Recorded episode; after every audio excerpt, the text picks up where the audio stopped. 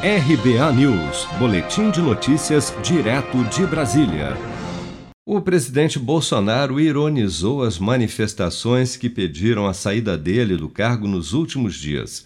Em conversa com apoiadores no Palácio da Alvorada, na manhã desta segunda-feira, ironizou quando questionado sobre os protestos contra o seu governo em algumas capitais, mas evitou comentários sobre a pressão para um processo de impeachment. Mato Grosso do Sul, presidente, Campo Grande. Campo Grande. Vamos aí. Eu vi uma carreta monstro lá, de uns 10 carros lá na segunda. 10 carros. Contra mim, contra mim. Não, não. Neste domingo, movimentos como o MBL, Movimento Brasil Livre e o Vem Pra Rua, que organizaram atos durante o impeachment de Dilma Rousseff em 2016, protestaram contra Bolsonaro em várias capitais.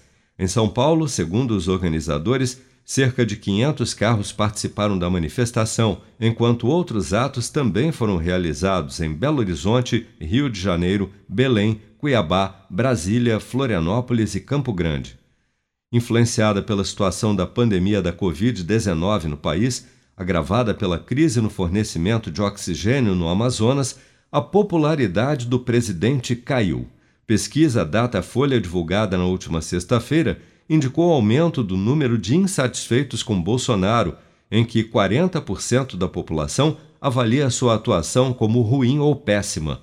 No começo de dezembro, o índice de insatisfação era de 32%.